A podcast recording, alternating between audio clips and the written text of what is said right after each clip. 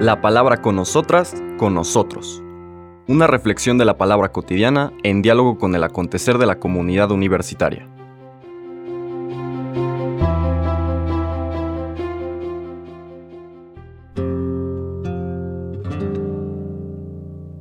Hola, buenos días.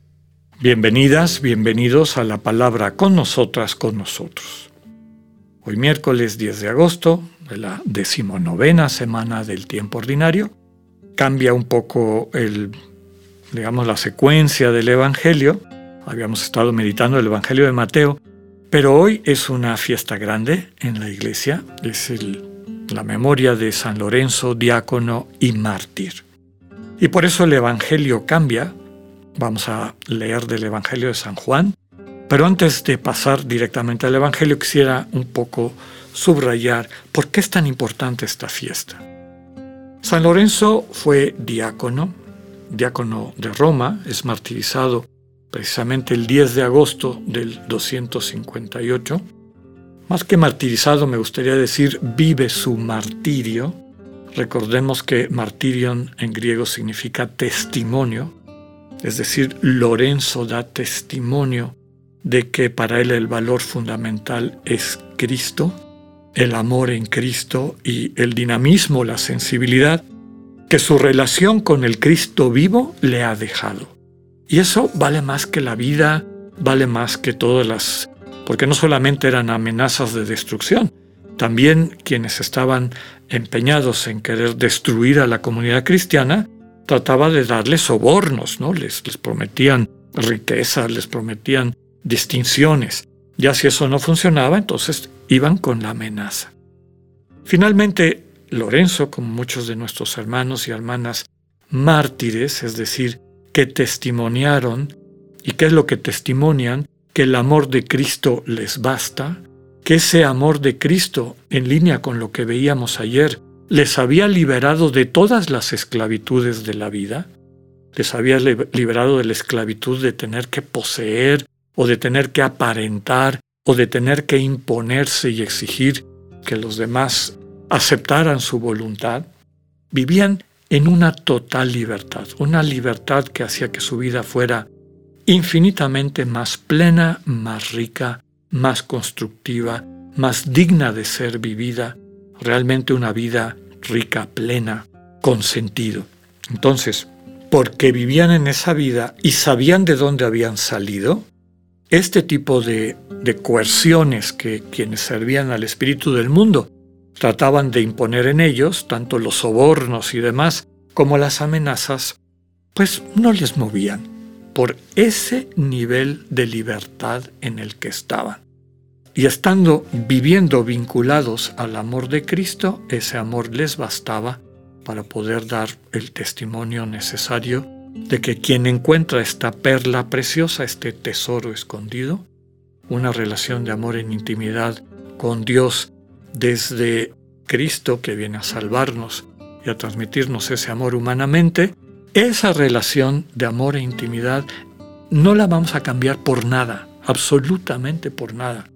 De hecho, quien ya la ha experimentado y la puede contemplar desde ahí, se da cuenta de, de lo absurdo que es el pretender cambiar esa relación de amor con Cristo y desde luego desde Cristo con todos los hermanos y hermanas, el pretender cambiar eso por poseer cosas, por estar de soberbio o exigente, que en el fondo es inseguro, demandando de los demás y preocupándose por la imagen que tenga y cómo se la reconozcan, y mucho menos el poseer y manipular cosas. Lorenzo dio testimonio de que el amor de Cristo le bastaba y le bastó. Ese amor de Cristo sostiene ante todas las tentaciones que pone el mundo, y estas son las tres principales, como las recupera eh, San Ignacio en la meditación de las dos banderas en los ejercicios espirituales. La tentación de riqueza, de poseer cosas, la tentación de la imagen, de la honra, y la tentación del poder. Segundo elemento que quería compartir con ustedes de esta fiesta, San Lorenzo fue diácono. Diáconos eh, literalmente significa servidor. Los primeros diáconos, sabemos, aparecen ya en el libro de los Hechos de los Apóstoles, en la persona de San Esteban, era un ministerio dentro de la comunidad cristiana, literalmente significa servidor, la diaconía es el servicio, y eran personas que se ocupaban de atender a los pobres, de distribuir los bienes de toda la comunidad cristiana entre los pobres.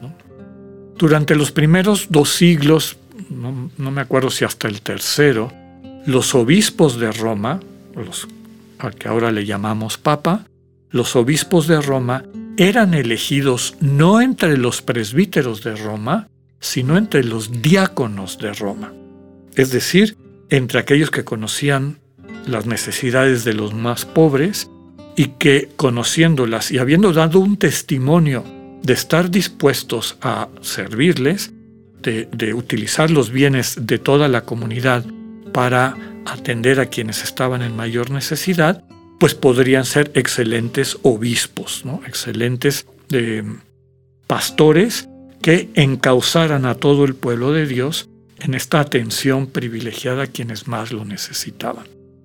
San Lorenzo muere, como les decía, en el año 258, es patrono desde luego, de los diáconos eh, de hoy en día.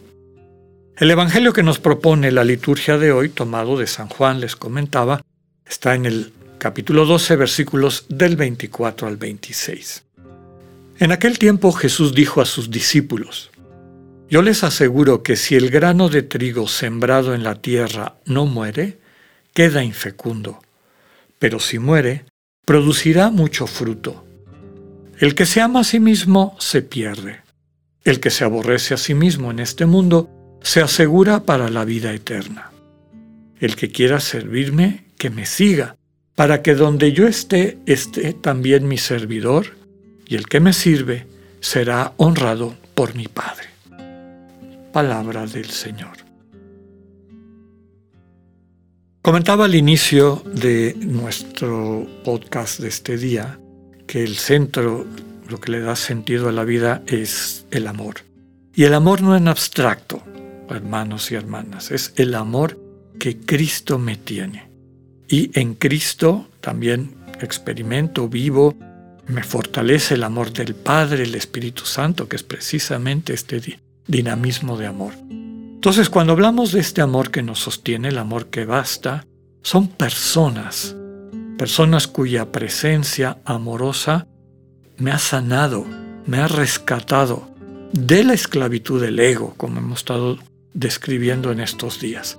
Entonces, habiendo recuperado mi libertad, siendo testigo de la capacidad que tengo de dar vida a través de mi amor que libera a otras personas, esa es la magia del amor divino.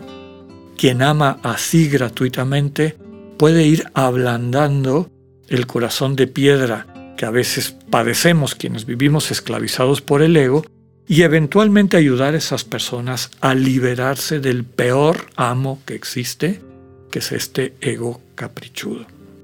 El texto que dice este grano de trigo se siembra en la tierra para que dé fruto, muriendo da fruto, es decir, el amor invertido, el amor entregado, el amor que surge de esta pobreza y humildad radical que describíamos ayer, que no es carencia, sino libertad. Pobre no es que no tenga un peso, porque uno puede estar sin un peso y tener corazón de avaro. Y uno puede, vuelvo a decir, no tener control sobre prácticamente nadie y tener de vocación de tirano, ¿no? Es libertad. El que desde la libertad vive su vida, es decir, la muerte del ego, produce muchísimo fruto. El que ama a sí mismo, y este sí mismo es este ego tirano, se va a perder. Pero el que aborrece a ese tirano, toma distancia de él, deja de alimentarlo al, cumplirle, al dejar de cumplirle sus caprichos, dice de manera muy bella San Juan, se asegura para la vida eterna. El que quiera servirme, que me siga, para que donde yo esté, esté también mi servidor. Por eso todos los días acudimos al Señor en la oración, en silencio, con esa pregunta básica del discernimiento. Señor, ¿cómo quieres que amemos hoy? No solo yo, sino contigo, Señor. ¿Cómo quieres que amemos hoy? Y desde luego que el Señor no solamente te va a involucrar, sino que te va a ayudar a dirigir el amor que Él te invita a compartir en la dirección correcta, en la manera correcta. Que tengan un buen día, Dios con ustedes.